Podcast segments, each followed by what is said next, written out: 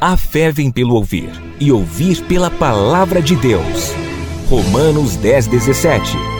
Ouça agora uma poderosa pregação da palavra de Deus, ministrada pelo pastor Ezequias Bezerra, em um dos cultos da Igreja Canaã Recife. Fique agora conectado com a palavra de Deus. Mateus, capítulo de número 9 versículo de número 26, né? Você sabe que são quatro os evangelhos: Mateus, Marcos, Lucas e João. E nós temos dentro desses quatro evangelhos, a gente pergunta: por que quatro evangelhos?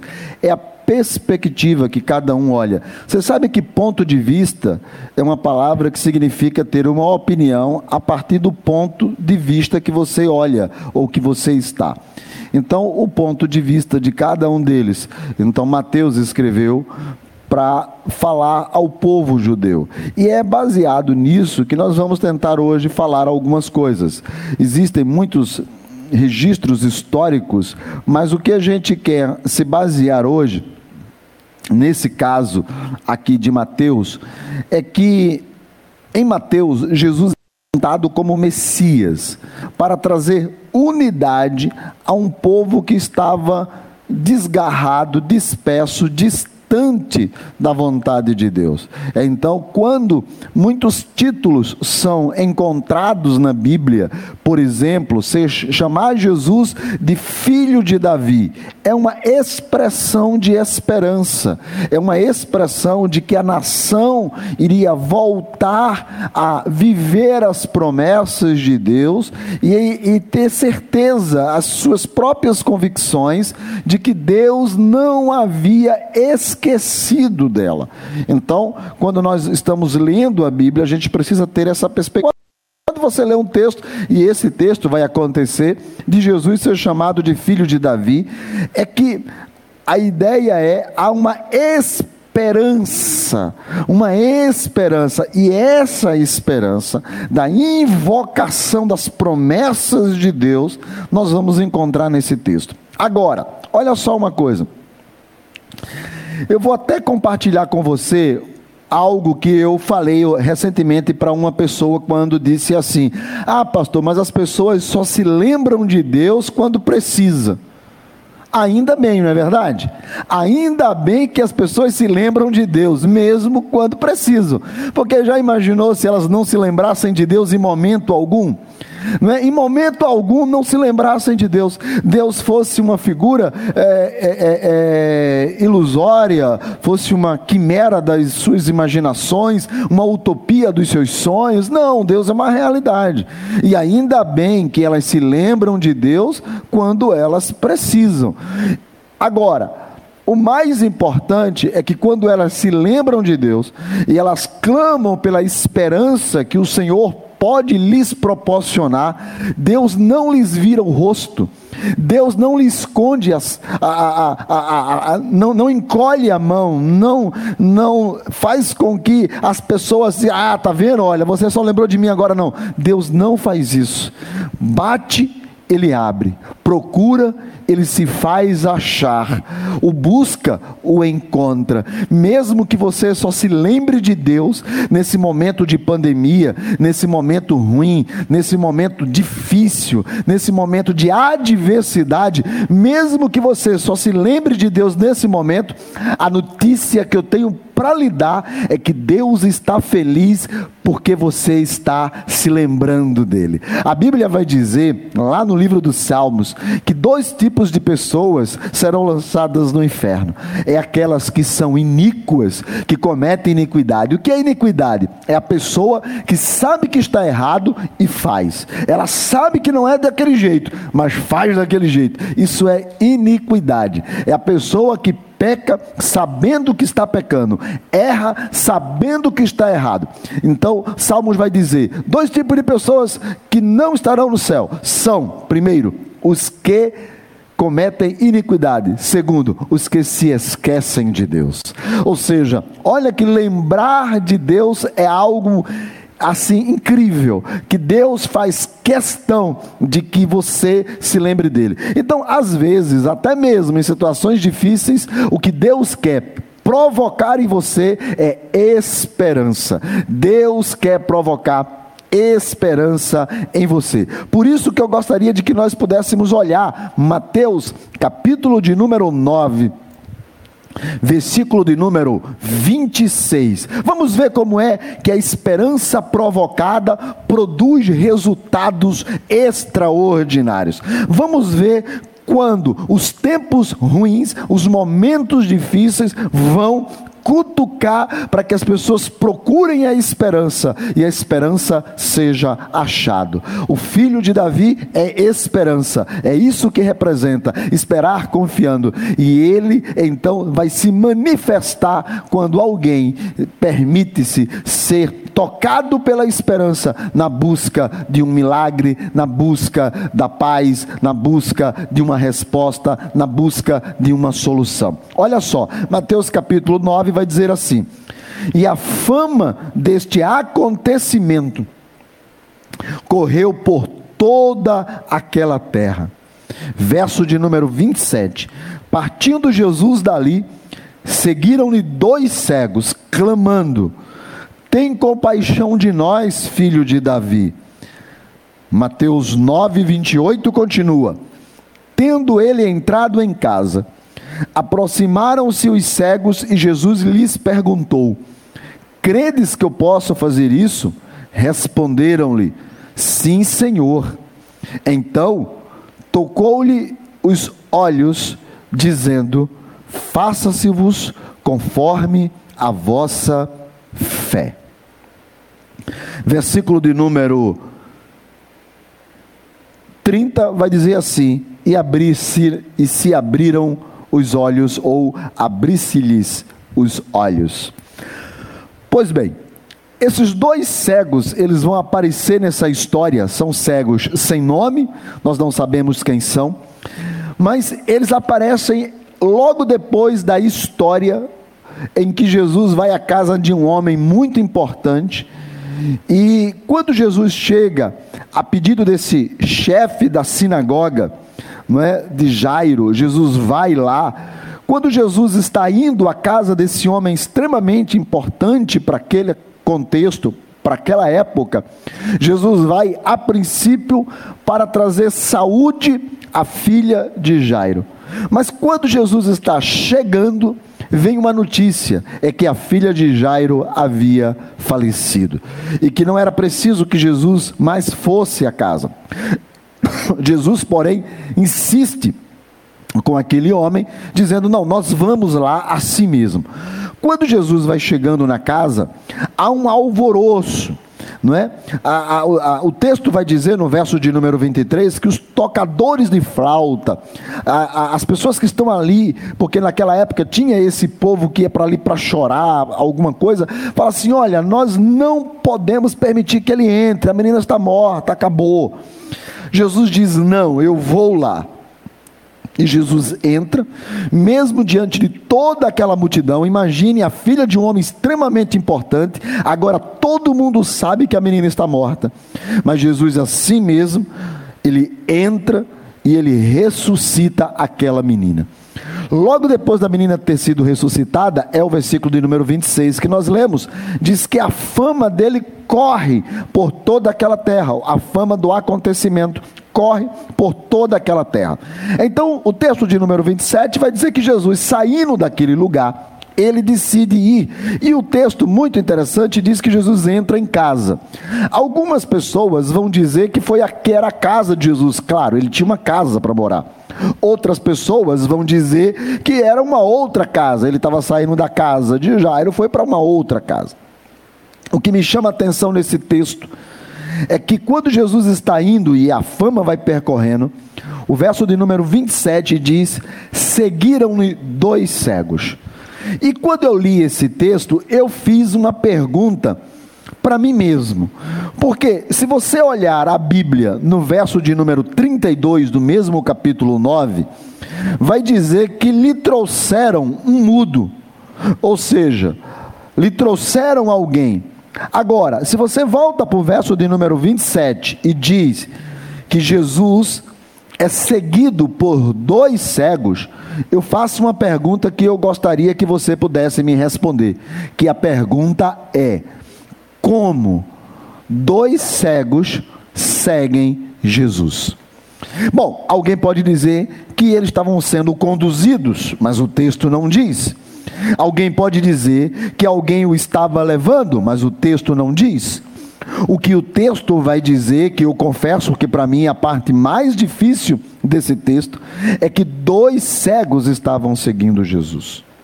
Olha, a Bíblia sempre vai mostrar que no mundo espiritual, a cegueira é tido como uma prática de pessoas que, em desconformidade à palavra de Deus, vivem uma vida em pecado. A Bíblia vai dizer, a Bíblia vai fazer uma conjunção da cegueira, ou seja, alguém que é cego, é como se fosse e não consegue ver as coisas. No mundo espiritual, as pessoas cegas não conseguem enxergar a glória de Deus. Elas não conseguem enxergar o Deus maravilhoso, não conseguem enxergar a cruz do meio, não conseguem enxergar a salvação, não conseguem enxergar o perdão. Você que é crente em Jesus Cristo e é, entregou a vida a Ele, sabe do que eu estou falando.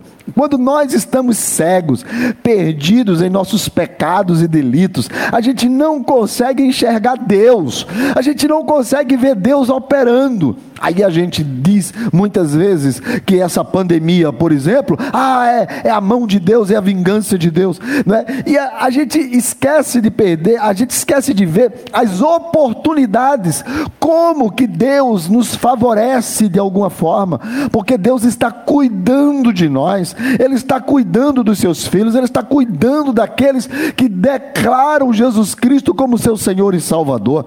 Mas os cegos espirituais não conseguem enxergar a boa mão de Deus, os cegos espirituais não conseguem enxergar como que Deus está no controle de todas as coisas. Ele está escrevendo uma história, ele está preparando um cenário, ele está preparando um grande evento que vai acontecer em breve. As trombetas soarão, muito em breve.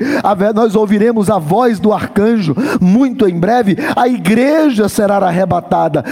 Tudo é uma construção de Deus na história, desde o dia em que Adão pecou até o dia de hoje.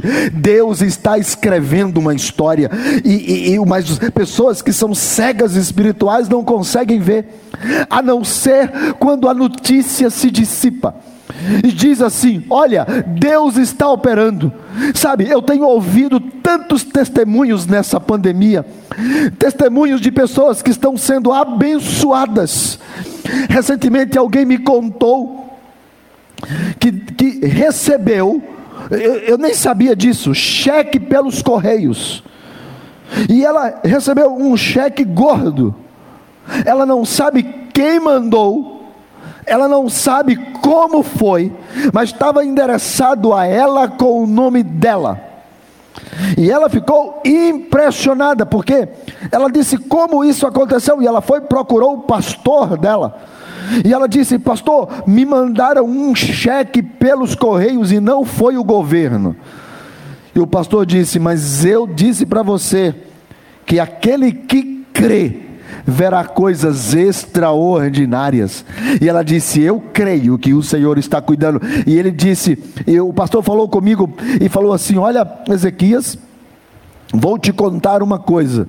O cheque que ela recebeu, se ficar seis meses em pandemia, ela terá mais é, é, é, é, condição de se manter do que antes o que ela estava fazendo.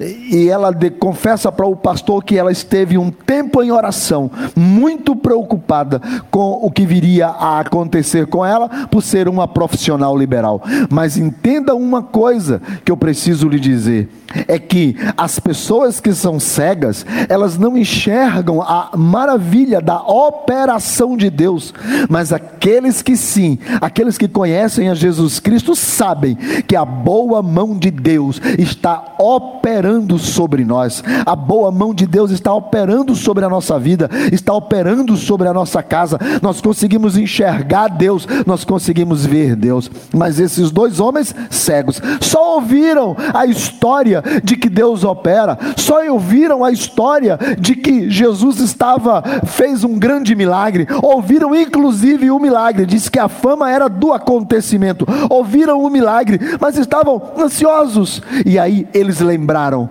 lembraram de que Jesus Cristo era a promessa do Messias, lembraram de que havia uma profecia acerca do Yamashia, eles lembraram que o filho de Davi estava para vir sobre a terra, então eles ligaram os pontos e disseram: Ora, quem ressuscita mortos? Quem? Quem liberta as pessoas? Quem dá audição? Quem dá vista? Quem multiplica pão? Quem faz o milagre? Quem? E eles ligaram: é o Messias. E por isso eles decidiram seguir Jesus. Eu acredito que a princípio eles foram no meio da multidão. No Maria vai com as outras. Jesus era muito importante. Jesus era muito famoso. Todo mundo sabia aonde Jesus morava. Há muitos relatos da Bíblia que as multidões estavam ali, sempre aos pés lá da porta da casa de Jesus, ao ponto que quando Jesus queria descansar, ele tinha que entrar num barco e ir para o meio do mar, porque não conseguia descansar em casa. Então imagina só, e eles sabiam onde Jesus estava, a multidão está seguindo Jesus. Jesus está saindo alguns metros da casa de Jairo, está indo para a sua casa, a multidão está indo lá. Eu sei, tem muita gente que é Maria vai com as outras, segue, não é? Tem gente que é crente porque a Maria vai com as outras, tem gente que entrega a vida a Jesus porque a Maria vai com as outras, e ah, ele está indo na multidão, está indo no meio da multidão, virou moda, é legal, ele está indo no meio da multidão, mas os cegos, ninguém os leva, ninguém os conduz, ninguém os tira, ninguém vai segurando as mãos dele, eles vão no meio da multidão, mas num determinado momento, eu posso imaginar, Jesus chega em casa e eles agora precisam caminhar só. Quando se quer alguma coisa, não existe obstáculo. Em Salmos também está escrito que em Deus fazemos proezas. Também está escrito que nós saltamos muralhas. Quando se quer alguma coisa, quando se toma uma decisão verdadeira, ainda que eu não esteja vendo, eu sigo, porque eu sei. Porque a Bíblia vai dizer que nós não andamos por vista, nós andamos por fé. 2 Coríntios capítulo 5. Nós temos a certeza absoluta disso. Nós andamos por fé. Nós precisamos ter a certeza de que o Senhor está no controle de todas as coisas. Nós precisamos ter a certeza de que Ele é Senhor sobre a nossa vida. E quando eles estavam indo, mesmo sem enxergar, mesmo sem ver, mas eles sabiam que Jesus tinha a resposta para eles. Então eles vão seguindo Jesus, eles vão transpondo muralhas, eles vão enfrentando os desafios, eles sabem, eles sabem, e o texto diz que eles vão clamando. Sabe o que é clamar? Clamar é gritar com propósito. Se eu der um grito aqui agora, ah! bom, eu não estou dizendo nada, mas se eu clamar, Jesus, filho de Davi, o meu grito tem propósito. Então, eu não apenas estou gritando, eu estou clamando, eu estou implorando, eu estou chamando atenção com a minha frase, eu estou fazendo com que a quem está na minha frente, que era Jesus, possa prestar atenção de que aqui atrás há alguém que precisa, que necessita, que tem certeza de que ele pode mudar a história, de que ele pode mudar a realidade, de que ele pode mudar a minha realidade, de que ele pode mudar a sua realidade.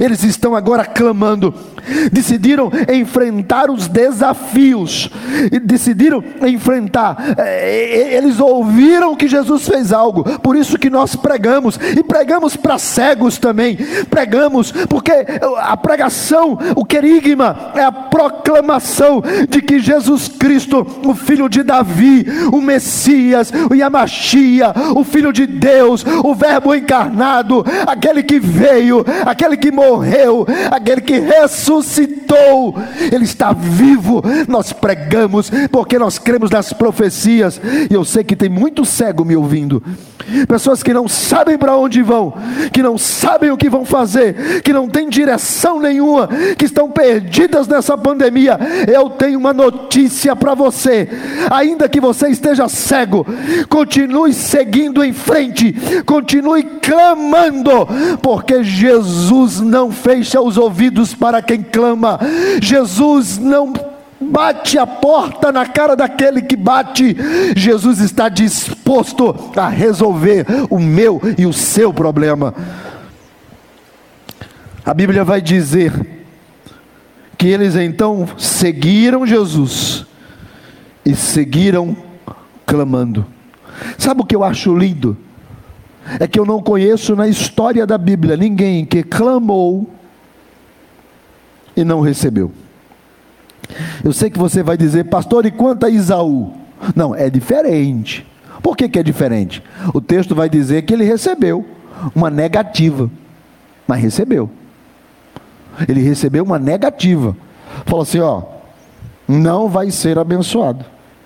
Ainda que clamou com lágrimas, chorou, buscou, Deus não encontrou nele lugar de arrependimento. Então, ainda que seja não, Deus responde. Mas não existe aquele que clama, porque está escrito assim: o que bate, se abre, o que pede, recebe, o que busca, encontra. Deus está interessado em lhe atender. Deus está interessado em lhe socorrer. E olha o pedido deles: tenha compaixão, sinta o que eu estou sentindo, tenha misericórdia, tenha compaixão, tenha piedade. Filho de Davi. Verso de número 28 vai dizer que Jesus entra em casa. E o verso de número 28 diz uma outra coisa que eles fizeram: aproximaram-se os cegos. Querido, aprenda com esses cegos. Primeiro, ouça só o que te traz esperança. Eles ouviram a fama de Jesus. Aprenda com esses cegos, ouça só o que te traz esperança. Pare de ouvir besteira. Pare de ouvir abobrinha. Pare de ouvir heresia.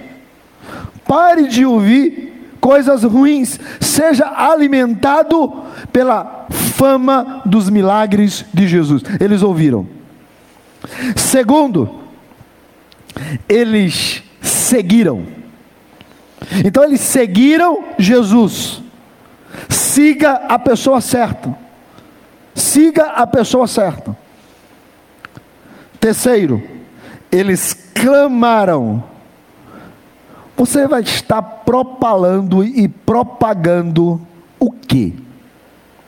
Eu sinceramente, eu não sei porque você tem tanta vontade de postar um monte de besteira. Nós estamos no momento certo para postar coisas que alimentem a fé das pessoas. E nós estamos postando besteira. Quer um conselho? Poste a sua família. Mostre que a mão de Deus está na sua casa. Quer um conselho? Poste versículos bíblicos e mostre que a palavra de Deus é viva e eficaz. Quer um conselho? Poste testemunhos, compartilhe as nossas mensagens, compartilhe as nossas lives. Quer um conselho? Se alimente de coisas boas e ofereça coisas boas às pessoas. Eles clamaram a Jesus, eles ouviram, eles seguiram eles clamaram, e quando eles clamaram, Jesus entrou em casa, porque Jesus, vendo, chegou mais rápido do que eles, no meio da multidão, cegos. Assim como aquele cego de nascença atravessou a cidade e foi até o tanque de Siloé, eu acho que esses cegos também seguiram e foram, bateram nos muros, mas transpuseram os seus desafios. E quando eles chegaram, eu posso imaginar eles batendo na porta da casa de Jesus. Conjectura. Jesus abre a porta. Os cegos estão lá. Eu posso imaginar uma pergunta de Jesus: O que vocês querem? Nós queremos que o Senhor nos restaure a visão? É isso que nós queremos? Nós atravessamos tudo isso porque nós cremos no milagre. Você poderia perguntar à pessoa que está do seu lado só para não perder o hábito. Pergunta aí, o marido pergunta para a mulher, pergunta para o menino, para o filho. E se você não tem ninguém, pergunta para você mesmo. Fala, e aí, você? Pergunte. Pergunte. Você crê? Jesus faz essa pergunta para eles: Vocês creem que eu posso fazer isso? Eu acho que eles responderam: Nós ouvimos, nós te seguimos, nós clamamos, expressamos a nossa esperança, viemos até onde o Senhor está porque isso é interessante. Diz que o texto diz que Jesus entrou em casa, ou seja, não tem aquele papo de que Jesus está na árvore, Jesus está no mar, Jesus está no céu, Jesus está, sabe? Eu, eu já fui dessa galera aí que fica achando que Jesus está em tudo quanto é lugar. Não, Jesus tem, está em sua casa diz: crê e eu e o Pai viremos para você. Jesus não está numa folha, numa borboleta. Não, essas coisas são sua criação. A Bíblia vai dizer que Jesus está em nós e ele age através de nós e faz isso por causa de nós. Diz que os céus e os céus dos céus não podem nem conter a sua glória. Não, estas coisas estão na sua mão. Essas coisas estão com ele, mas elas não contêm ele. Ele que contém estas coisas. Então Jesus estar em casa e por isso que eu gosto também de dizer que não é outro lugar para nós estarmos senão na casa de Deus. E agora a sua casa, neste, nessa transmissão, é a casa de Deus. E Jesus, ele está em casa, e eles se aproximam da casa de Deus. Eles se aproximam de onde Jesus está. E Jesus faz uma pergunta: se eles creem. Deixa eu te explicar uma coisa sobre o crer. Imagine a praia de Boa Viagem.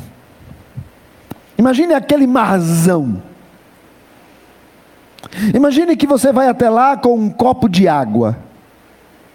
E você enche com água do mar aquele copo. Está cheio até em cima. Imagine que você vai com vasilhas. Você vai agora com que um balde, uma panela. A minha avó tinha um negócio chamado bacia. Não sei se ainda existe aquelas bacias de alumínio. Achava lindo aquilo. Você vai com um balde, uma bacia, e você coloca e puxa água. E aquele balde vai estar cheio até em cima. Imagine que você vai com um botijão de 20 litros. E você pega aquele botijão e coloca dentro do mar e enche de água. E o botijão que estava vazio agora está cheio. Ou você chama alguém e diz assim: vamos encher de água do mar um tambor de 200 litros. E você vai com um tambor, não é um copo, é um tambor. E você chega lá e você enche o tambor de 200 litros de água. A questão não está no recipiente. Jesus é o oceano. Ele tem água suficiente para encher, conforme a medida da sua fé. Ou seja, a proporção do milagre não está no tamanho de Deus, está na proporção da vasilha sua da sua vasilha. Se você crê que Deus pode agir na sua casa, Ele agirá. Se você crê que Deus pode agir na vida dos seus filhos, Ele agirá. Não é, ah, porque pastor, o senhor não conhece meus filhos. Escute uma coisa, eu não estou falando do tamanho da vasilha, eu estou falando da água do oceano. Pastor, o senhor não conhece a necessidade da minha empresa. Eu não estou falando do tamanho da vasilha, eu estou falando do tamanho do oceano. Pastor, o senhor não conhece como que, sabe como que é o meu casamento? Eu não estou falando do tamanho da vasilha, eu estou falando do tamanho do oceano. Entenda uma coisa, Ele está disposto a fazer, a sua bondade quer ser manifesta, a sua graça quer ser manifesta, a sua misericórdia quer ser manifesta, o seu poder quer ser manifesto.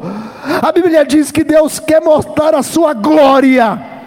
Então a questão não é se ele pode, a questão é se você crer. A questão não é se tem água no oceano, a questão é se sua vasilha está disposta a ser cheia. E Jesus pergunta isso para eles: vocês creem que eu posso? Queridos, a resposta é só uma: ou sim ou não. A pergunta de Deus hoje é: você crer na salvação? Você crer que pode ser salvo? Você vai dizer, pastor, eu já ouvi tanta fama, como esses cegos. Eu já segui, já fui em tantos lugares, já fui à mesa redonda, já fui a centro espírita, já fui a cartomante, já acendi vela, já subi um morro, já fiz promessa. Pastor, eu sou devoto, eu faço isso, eu faço aquilo. Talvez, queridos, você já tenha feito tantas coisas. Pastor, mas eu sou crente. Talvez já tenha dado sete voltas aí para derrubar a muralha. Já tenha feito o pacto das sete sextas-feiras. Já tenha botado água em cima da televisão já tenha feito voto de mil reais, já tenha feito tanta bugiganga que esse povo oferece. Mas a pergunta de Jesus não é o que você pode fazer, a pergunta de Jesus é o que se você pode crer. Porque o milagre não está no que você faz, o milagre está se você crê. Jesus pergunta: Você pode crer que eu posso fazer? Jesus pergunta e continua perguntando. Eu sei que você já ouviu, eu sei que você já seguiu, eu sei que você já clamou, eu sei que você já se ofereceu em devoção, eu sei que você tem a esperança do filho de Davi, mas está até talvez no lugar certo, na casa onde ele está. Eu sei que você se aproximou dele. Largou o pecado, deixou um monte de coisa para trás e se aproximou dele. Mas agora a pergunta que Jesus faz, Jesus poderia ter dito: Eu sei que vocês cegos, poxa caramba, vocês atravessaram aí, ó, toda a cidade de Cafarnaum. Eu sei que Jesus poderia ter dito: Poxa, vocês seguiram a pessoa certa. Vou operar um milagre porque vocês me seguiram. Jesus poderia ter dito: vocês estão clamando, suplicando, orando, jejuando. Eu vou atender vocês pelo clamor. Eu sei que você, eu sei que Jesus poderia ter dito: eu tenho compaixão de vocês. Vocês têm esperança do filho de Davi. Eu vou, eu vou atender vocês. Jesus poderia ter dito: vocês estão na casa certa estão na igreja, aonde eu estou, está certo. Jesus poderia ter dito: só o fato de vocês terem se aproximado, colado nele, ó, cola nele, cola em mim, mas vou fazer. E por isso que não é apenas o fato de estar ali. Quando a mulher do fluxo de sangue toca em Jesus e ele vira assim: alguém me tocou. Ele tem a seguinte resposta de um dos apóstolos: Todos te tocam, a multidão te aperta. Então, não é apenas estar próximo também. Jesus olhou, e o que curou a mulher do fluxo, o que levantou a menina, Jesus agora estava colocando diante daqueles dois cegos. E a pergunta de Jesus é: Você crê? Essa é a pergunta de Jesus. Você crê? Sabe, as pessoas seguem Jesus. Eu acho que a quantidade de vezes que você já ouviu sobre milagre, já era para ter operado milagre aí na sua vida. Aqueles dois cegos ouviram tanto sobre Jesus, ouviram tanto. Pessoas que estão ouvindo Jesus o tempo todo são alimentados de fé, eu sei. E transpõem desafios imensos. Como aqueles cegos estavam transpondo, atravessando toda a cidade. Eu sei, tenho certeza disso, que você também já enfrentou muitos desafios e já abriu mão de muitas coisas. Você é alguém ousado, eu sei. O texto vai dizer que não somente eles seguiram Jesus mesmo sendo cegos. O texto vai dizer que eles clamaram. E eu sei o quanto você tem orado e o quanto você tem jejuado. Eu sei. O texto vai dizer que eles foram e a casa onde Jesus estava, olha, eu sei que você está servindo a Deus, eu sei. Parabéns por isso. Sei que você está seguindo a Ele. O texto vai dizer que eles se aproximaram. Eu sei que você tem feito tudo para estar pertinho de Jesus abriu mão de assistir certas coisas, regularizou o casamento, não é? Serve a Deus, é dizimista. Eu sei que você está aí no plano 500, eu amo minha igreja, eu sei. Eu sei que você é um voluntário na casa de Deus, eu sei. Agora, e a pergunta é por que fazendo tudo isso, aqueles cegos ainda estavam cegos? Porque faltava uma coisa. Eles serem quase que meio loucos. Quase que meio alucinados. Bater na porta da casa de um homem, Jesus pergunta: Eu quero saber se vocês creem que eu posso fazer. Mistério de Deus está na nossa fé. Jesus vai dizer que se eu tiver fé como um grão de mostarda, eu posso transpor montes. O mistério de Deus está na nossa fé. Eu não estou vendo Ele aqui agora, mas eu sei que Ele está aqui comigo. Isso é fé. Você está na sua casa. Eu sei, olhe para lá o direito, olhe para o seu lado esquerdo. Eu sei que você talvez não está vendo Ele aí, mas Ele está aí. Isso é fé. O milagre não acontece porque apenas eu o sigo. O milagre não acontece porque apenas eu escuto sobre os milagres. O milagre não acontece porque eu bato na casa certa. O milagre não acontece porque eu me aproximo dele.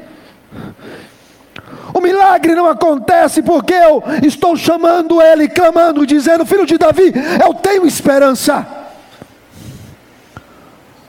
O milagre acontece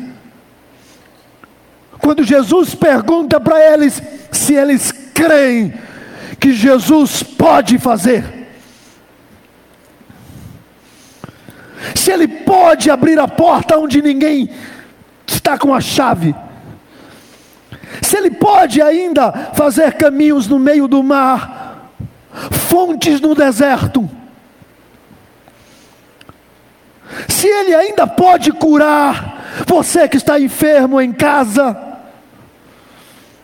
se Ele ainda pode ressuscitar, transformar,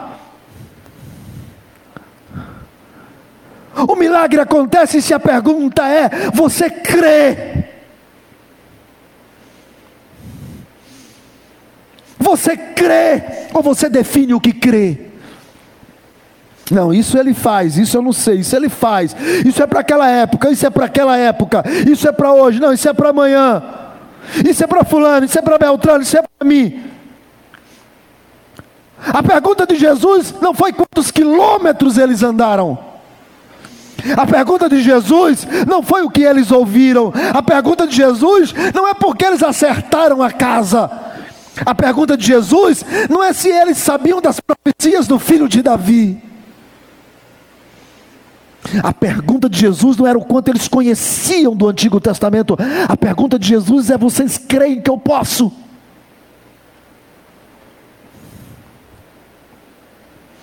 Você crê?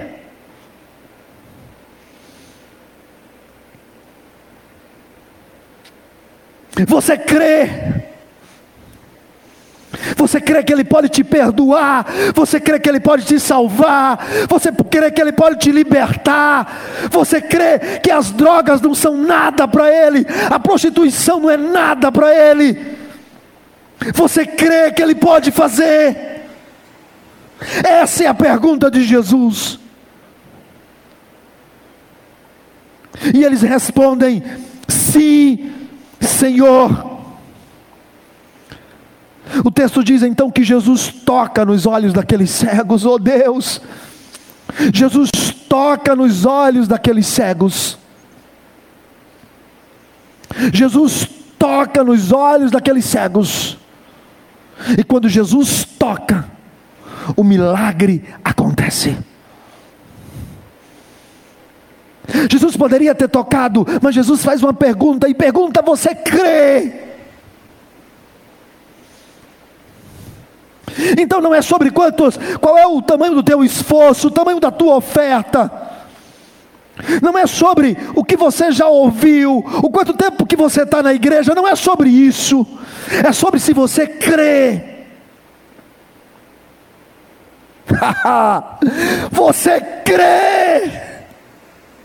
Porque se você crê, Jesus está disposto a tocar em você hoje aí.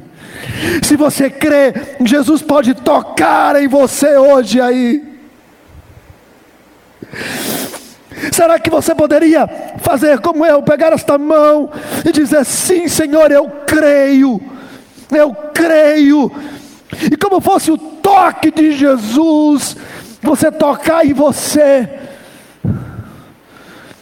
toque aonde está doendo, toque agora na sua enfermidade Toque agora no seu problema, porque na hora que você estiver tocando, na hora que você colocar a mão, você diga: Eu creio, Jesus, é o toque de Jesus sobre você. Jesus está tocando hoje, e tocou os olhos. Jesus está tocando hoje, ele tocou os olhos. E os olhos se lhe abriram. Que os olhos espirituais das pessoas abram hoje. Que se lhe abram os olhos espirituais, para que você comece a crer nesta palavra. Não é sobre o que você ouve, produz fé. O percurso que você fez produz fé. Saber das promessas de Deus produz fé. Bater na porta, estar na casa de Deus, produz fé. Clamar, orar, jejuar, produz fé. Mas nenhuma dessas coisas, sozinhas, elas operam o milagre. Na medida em que a fé foi sendo produzida e eles chegaram na casa de Jesus, depois de terem enfrentado vários desafios, Jesus só lhes faz uma pergunta: Vocês creem que eu posso? O mar estará aí. Qual é o tamanho da sua vasilha? Quando eles disseram, Sim, Senhor, então Jesus lhe tocou os olhos e disse para eles: Faça-se conforme o tamanho da sua vasilha. Faça-se conforme a vossa fé. Faça-se conforme o tamanho da sua vasilha. Pare para pensar agora alguns minutos. Veja o quanto que Deus é bom, o quanto que Ele já operou e continua operando, o quanto que esse Deus maravilhoso está entre nós. Hoje é o dia do seu milagre. Aí, coloca aí nas nossas redes sociais. Hashtag Eu creio. bota um tracinho e bota Canaã, né? bota eu creio, eu creio. A pergunta dele é: você crê? Responda aí. Vire para a pessoa que está do seu lado. E diga: não é pelo nosso esforço. Isso produz fé, sim. Mas não é pela nossa força. Isso produz fé, sim mas é pela sua graça. Graça e fé. Fé e graça. Crê? Você crê? Você crê? Porque se você crê, eu quero orar por você. Eu creio. Espírito Santo, como eu creio. Como eu creio no teu milagre. Como eu creio que o Senhor está salvando pessoas, libertando, curando. Como que o Senhor está abrindo portas, como o Senhor está fazendo algo sobrenatural. São testemunhos que nos chegam da tua boa mão. Eu creio. Os dias não estão fáceis mas isso é para que o Senhor nos alimente a nossa fé. Não eram fáceis para aqueles dois cegos, mas a diferença entre o milagre e os cegos estava em uma pergunta: crê? E eles disseram: sim, Senhor. E o Senhor ali é Adonai, o Todo-Poderoso, o que pode Senhor, eu creio, eu creio, eu creio, Adonai, eu creio. Se você crer em casa, ó Deus, toca agora nessas pessoas. Se você puder, se aproxime, se aproxime da televisão, coloque a mão na televisão, no seu computador, no seu celular, e só diga uma coisa: eu creio. bata foto de você assistindo, diga eu estava no culto em que Deus operou. Olha eu aqui, ó, e poste, marque a gente, porque Ele vai fazer um milagre agora na sua vida, porque eu creio. O mar tem água suficiente para encher a sua vasilha. Será um copo ou um tonel? copo ou uma bacia, um copo ou um balde, um balde ou um tonel, tem água para encher. Eu creio. Não deixe de marcar e postar nas redes sociais e bote hashtag eu creio Canaã. Porque hoje é o dia do seu milagre. Nome de Jesus, Pai, toque agora nessa pessoa. Toque nela. Em nome de Jesus. Amém.